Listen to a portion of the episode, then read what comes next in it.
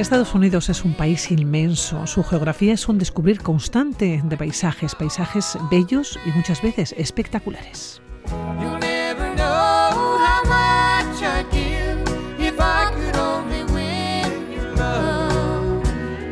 Llegar a Estados Unidos es eh, como meterse en una película. Nos encontramos eh, con eh, paisajes que los hemos visto muchísimas veces en fotografías y en películas, pero también hablamos de un país que esconde multitud de rincones de belleza extraordinaria.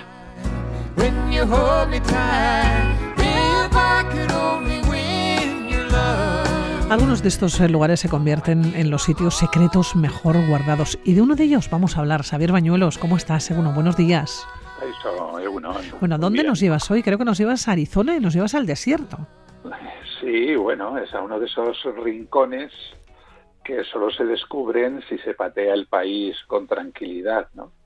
Porque, como ocurre en todos los lugares, uno a veces se centra demasiado en, pues bueno, los lugares más conocidos, en los más en los más, digamos, más espectaculares y muchas veces nos olvidamos que metiéndonos por alguno que otro caminejo podemos encontrar sitios absolutamente increíbles, ¿no? La verdad es que Estados Unidos es un cajón lleno de sorpresas, ¿eh? en forma de estos rincones naturales que son tan, tan desconocidos como increíbles. Y en este caso nos vamos a ir al noroeste de Arizona. ¿eh? La verdad es que muy bien elegida la música ese country tranquilito. Sí. Para el lugar al que vamos a ir. Emilio Harris, sí. Sí, sí, Emilio Harris, efectivamente. Eh, y nos vamos a ir al norte de una ciudad que se llama Flagstaff, eh, más o menos está al, este del Gran Cañón. ¿eh? Digo, por, por situarnos, porque el Gran Cañón es muy conocido por todo el mundo. ¿no? Está a 36 kilómetros al este de otra ciudad más pequeñita que se llama Tuba City, en un desvío al norte de la carretera 264 entre las millas 336 y 337, donde se hiergue un molino de viento. ¿Y por qué doy tanto detalle? Lo estoy viendo el molino de viento ahora mismo, porque a través de internet ya, no, claro, ya no hay secretos. Yo estoy viendo esas carreteras largas tan típicas, no tan tradicionales que hemos visto de, Estados Unidos y como vas dejando el desierto de alguna manera a un lado, te metes dentro del desierto, ¿no? Sí, a un lado y a otro. sí, sí, sí, sí, maravilloso. ¿no? ¿no? pues fíjate, tú estás viendo el molino, pero a nosotros nos costó, nos costó verlo, ¿no? Y por eso doy tanto detalle, porque, a ver, no es que esté escondido, ¿eh? pero no es fácil de encontrar porque no hay ni una sola indicación, lo cual a veces resulta sorprendente, porque cuando llegas ahí dices, bueno, ¿y esto? O sea, es que, es que acaso no quieren que venga nadie, y probablemente sea así, porque la verdad es que eh, no hay ni una sola indicación, ¿no? De hecho, fíjate, eh, nos pasamos este punto entre las millas de 336 y 337 en varias ocasiones y no encontrábamos el desvío para, para entrar porque no terminábamos de localizar el bicho. ¿y volvías, ¿y volvías sobre tus eh, pasos, en este caso en el coche? a ver nos metimos en un, en un desvío, me acuerdo, a, nosotros íbamos desde Tuba City a la derecha y nos encontramos en un descampado y allí no hay nada. Total, que acertó a pasar un indio navajo por allí y claro, le preguntamos y le dijimos, por favor, ¿nos podías decir dónde está? Y me dice, sí, sí, no os preocupéis, que yo os llevo. Agarró su pick-up y decirme, seguidme. Y fuimos con su coche y bueno, pues allí efectivamente nos llevó hasta el mismísimo con Main Canyon, a nosotros y a una familia de, de, ingleses que andaban tan perdidos como nosotros, la verdad. Bueno, es un lugar olvidado completamente entonces. Sí, bueno, ¿sabes lo que pasa? Que en realidad está en, en mitad del territorio navajo. La nación navajo es probablemente, yo diría que quizás la, de las primeras naciones norteamericanas probablemente sea la mejor organizada y la que tiene una extensión de terreno más amplio, ¿no? Entonces, claro, está en mitad del territorio navajo y curiosamente no está en territorio navajo, porque está en territorio Hopi. La parte superior del cañón pertenece a los navajos, pero el valle, digamos la parte inferior, eh, pertenece a los Hopi. Entonces yo creo que es mm, como que no le quieren dar mucha cancha para poder, digamos, estar tranquilos allí en su, a su rollo, ¿no? Porque ya te digo, no está muy lejos de Tuba City, donde tienes uno, una zona de, de ignitas, de, huellas de dinosaurios que es fabulosa. Eh, bien, quiero decir que toda esa zona está llena de cosas para ver, ¿no? Sin embargo, aquí, ¡buah! Es increíble. Pero bueno, una vez en que encuentras la intersección, ¿no? Es facilísimo de llegar, ¿eh? porque está realmente está a dos kilómetros en llano desde la carretera o sea que no tienes más que doblar, te metes por la intersección y llegas.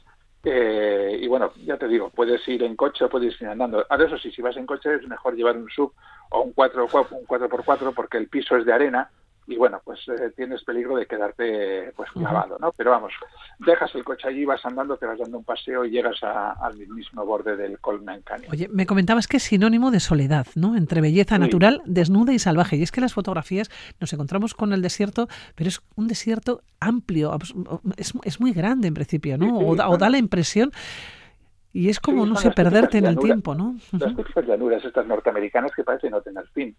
Que tú vas caminando, vas caminando y de repente parece que, la, tierra se hunde. ¿no? Y dices, ¿y esto? Pero lo mismo te pasa en el Gran Cañón. ¿no? O sea, el Gran Cañón es inmenso. Pero tú vas caminando y de repente ves que desaparece la tierra bajo tus pies, ¿no? Claro, ¿qué le pasa con Main Canyon? Pues que está eclipsado, como pasa a otros lugares, por la espectacularidad de, de los grandes parques que están en la zona, ¿no? Entonces, al final, pues a nadie se le ocurre ir a Canyon y todas las cosas porque ni saben que, que existe. Entonces, claro. es un lugar totalmente solitario. Fíjate, yo he estado dos veces. Eh, la primera eh, me tiré allí dos horas, bueno, también la, la segunda también, ¿no? Y solamente estábamos eh, nosotros dos, o sea, mi pareja, yo iba con mi pareja en aquel viaje, y la familia inglesa esta que te... Que, se habían perdido también, ¿no? Sí, a la cual nos llevó el navajo, ¿no? Y eran, eran cuatro personas, pues eh, la pareja de adultos y dos, dos adolescentes. Y luego la segunda vez, que ya fui con un grupo de geólogos, bueno, miento, al de un rato de estar la primera vez fueron un grupo de escolares que fueron a ver fósiles ¿eh? O sea, pero estábamos allí, eso, nosotros, eh, la familia inglesa y un rato después los, el grupo de escolares que fue a buscar fósiles. Y luego, y luego, en la segunda vez estuvimos solos, el grupo con el que, al que yo llevaba, ¿eh? de geólogos, y, y, yo, vamos. O sea, que, que una visita de estas que dices, ¿Cómo puede ser que en un lugar tan espectacular se esté solo? Bueno, pues existen esos lugares en el planeta todavía. Fíjate, leía en internet ahora mismo lo mismo que me estás contando, que es difícil de encontrar porque no hay señal de tráfico en el camino. Justamente en eh, el pie de foto de ese molino que decías que te costó encontrar, que os costó encontrar, que tuvisteis que, que, volver, ¿no? Que, que, es muy es complicado si uno no sabe, o igual tiene mucha suerte y lo encuentra al principio. Oye, ¿cómo es el cañón y, cómo se forma. Decía, un área desértica, se ve perfectamente en las imágenes y en las fotografías. Pero, ¿cómo es? A ver, es efectivamente, es, eh, a ver, no, no, es, no es una zona de desierto con dunas, ¿eh? que es igual lo que nos estamos imaginando con estos no. ¿no? llenos de, dunas y tal. Cuidado, que en Estados Unidos hay unos cuantos también, ¿eh? y son espectaculares. En este caso no. En este caso es el típico, el típico desierto más de tipo jamada, o sea, sí, porque tiene como sus saltos también, sí. Sí, bueno, eh, sí, pero, pero, realmente es bastante llano, ¿eh? es bastante llano, eh, pedregoso, eh, con muy poquita, muy poquita vegetación. ¿no? Es una, es una área desértica bastante extensa que se llama, bueno, le llaman Painted Desert, ¿no? Bueno, el nombre, pues ya te imaginarás por qué, ¿no? Se llama el desierto pintado, es porque efectivamente uno Tiene colores, ¿no? son, son, los colores y los, los distintos estratos que son además estratos perfectamente horizontales por cómo se ha configurado geológicamente todo, todo el terreno, pues son de distintos colores. ¿no? Entonces, digamos que hay un juego de lo que llaman mesas, no lo llaman así en castellano, el término en inglés es en castellano mesas, que aquí diríamos mesetas. ¿no? Entonces, es un, es un juego de mesetas muy llanas, muy extensas, con valles erosivos valles erosivos que en realidad son cañones fluviales, ¿no? para ser más exactos, es decir, que son eh, cañones que se han formado normalmente por corrientes de agua que pueden ser permanentes o estacionales. Entonces, estas corrientes que, se, que como digo, pueden ser permanentes o, se generan eh, dependiendo del régimen de lluvias, van excavando en, en, la roca, roca que es arenisca, por lo tanto es muy fácil de, erosionar, van excavando en la arenisca todo, toda, toda, en toda la zona pues distintos, distintos valles, ¿no? Y a eso además pues se conviene, digo, se, con eso se combina pues la acción del viento. Entonces entre el agua y el viento van generando estos valles que crean eh, pues zonas eh, profundas, depresiones profundas con bueno pues con formas de lo más caprichoso, ¿no? Con colores, con colores distintos, ¿no? Que nos mencionabas. Sí, claro, efectivamente. Entonces tenemos la mesa, eh, lo que es eh, toda la depresión que forma el cañón de Coal Mine, ¿no? Es un valle, digamos, entre dos mesetas, por decirlo de alguna manera, ¿no? Es como si el terreno hubiera colapsado. En realidad no ha colapsado, ¿eh? ha sido excavado por el agua, pero bueno, la sensación que es como si, como si se hubiera hundido, ¿no? Toda la base de la meseta ¿eh? Y luego, pues bueno, a los lados, lógicamente, hay acantilados de corte vertical, rematados en la base pues por grandes conos que se despliegan en, en abanicos sobre el valle. ¿no? Y como bien decías ahora, lo más llamativo es el juego de colores. ¿no? Sí, sí, el juego de colores es impresionante. Es como un color rojizo, ¿no? si solamente fuera rojizo. No, no, no. Eh, a ver, sí, distintos tonos rojizos, ¿no? Por lo, por lo que se ve en las imágenes, ¿eh? en las fotografías. No, hay más colores que el rojo. O sea, de hecho, si se llama Coal Mine Canyon es porque el negro, por ejemplo, está presente. Coal es, eh, es carbón en, en inglés, ¿no? A ver, tú, imagínate que tienes eh, todo este valle hundido, los, los digamos, las laderas de, del precipicio, ¿eh? No sé, tampoco es un precipicio inmenso, no son mil metros, que serán eh, 100 metros de, caída más o menos, ¿no? Y claro, y tú en ellos vas viendo todos los estratos horizontales y cada estrato tiene un color diferente. Pero no solamente eso, porque además hay otras formaciones y en ellas también se van viendo los estratos. ¿no? Entonces tú tienes colores que van desde el blanco hasta el negro pasando por toda una variedad tremenda de rojos. ¿Por qué? Bueno, pues porque por la distinta composición que tienen estas areniscas. ¿eh? Pues el rojo tiene una composición férrica, el negro tiene, tiene carbón, etcétera. Por ejemplo, el blanco, pues es lo que se llama arenisca Cow Springs, ¿no? Es el tipo de formación y son blanquecinas. El rojo, pues es, eh, fundamentalmente es hierro acarreado por el agua que se infiltra en la roca, ¿no? Pero luego también hay otro rojo, que es lo que se llaman las rocas clinker, que se produce por oxidación de las areniscas y las arcillas que rodean precisamente todo el carbón, el carbón enterrado, ¿no? En, eh, cuando este cuando este combustiona. Entonces se oxida y se forma un rojo de un, de un color diferente. Oye, Y luego está el negro, que son capas de, de carbón formadas nada menos que hace 100 millones de años en lo que eran marismas costeras, es decir, todo esto era mar, y donde se acumuló una tremenda cantidad de, de materia orgánica, fundamentalmente árboles y otras plantas. Y luego está el verde, que ya es el verde de la vegetación. Ya, el verde se ve poco, ¿eh? En la fotografía el verde ya eh, apenas se puede eh, se puede describir. Por cierto. Pues ya te enseñaría yo fotos para que vieras efectivamente los rojos, los naranjas, los negros, los grises. Sí, la, variedad de, rojos se, se, ve muy bien, incluso los marrones también, ¿eh? Pero es el dominante, ¿eh? Claro. el negro. Te iba a comentar que una vez que llegas allá, que llegas al cañón, ¿qué puedes hacer? ¿Hacemos senderismo? ¿Podemos entrar allá? ¿Tenemos que pedir permiso a alguien? Porque has mencionado los navajos pero has mencionado también a los Hopi. Sí, claro. Y además es curioso porque la parte, ya, creo que ya lo he dicho, ¿no? que la parte superior pertenece a territorio navajo y la parte inferior pertenece a los Hopi. A, la reserva, a la reserva Hopi.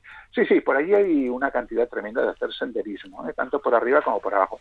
Pero sí que conviene, y es verdad, que sobre todo si bajas al valle, eh, pedir, digamos, el consentimiento de, de los Hopi, ¿no? Hay, bueno, pues hay unos unas, unos centros de información donde tú vas y bueno dices oye que voy a ir y tal y entonces ellos te dan digamos el permiso formal teóricamente se puede ir pero bueno es mejor pedir y pedir el permiso formal no y es muy bonito además porque aparte de lo que es el valle y de serlo y de los acantilados pues está todo lleno de, judús no porque claro eh, el, agua va formando sus caminos se van quedando eh, digamos zonas como de, bloques de, roca altas muy mm, eh, aisladas, ¿no? Y claro, a, partir de ahí el aire va haciendo de lo suyo, ¿no? Y entonces eh, se van creando judús, en castellano se llaman chimeneas de hadas, ¿no? Que son como pináculos muy altos donde se produce lo que se llama una erosión diferencial, es decir, los distintos estratos tienen distinta dureza. Entonces la, la roca, digo, el, el, el agua y el viento actúa y erosiona de forma diferente, ¿no? De forma que erosiona más unas partes que otras y se crean como, como torres, ¿no? Que son pináculos muchas veces en la parte superior como si tuvieran un sombrero, ¿no? De ahí lo de chimenea de hadas, ¿no? Y, de, y también pináculos con sombrero, se llama de, de, de, muchas maneras, ¿no? Y, y, son de gran altura, ¿no? Y, y además de formas tremendamente caprichosas. Sí, diferentes, sí. Los más famosos son los de Bryce Canyon, pero si te vienes aquí, la verdad es que también tienes jugos para dar y tomar y además, como digo, con una variedad de colores eh, bastante, bastante grande. Solo tenemos ya que coger un avión, ir a Estados Unidos, eh, o coger el coche y tranquilamente intentar encontrarlo sin perdernos, porque señalizado, señalizado, ya se nos ha quedado claro que no, bueno, pero que no está. ¿eh? Tampoco está mal, ¿eh? porque así puedes hablar hasta con los navajos, ya ves. está muy bien. Xavier Bañuelos, que nos despedimos. Cuídate mucho, un besito. Agur. Muy bien, agur. agur, agur.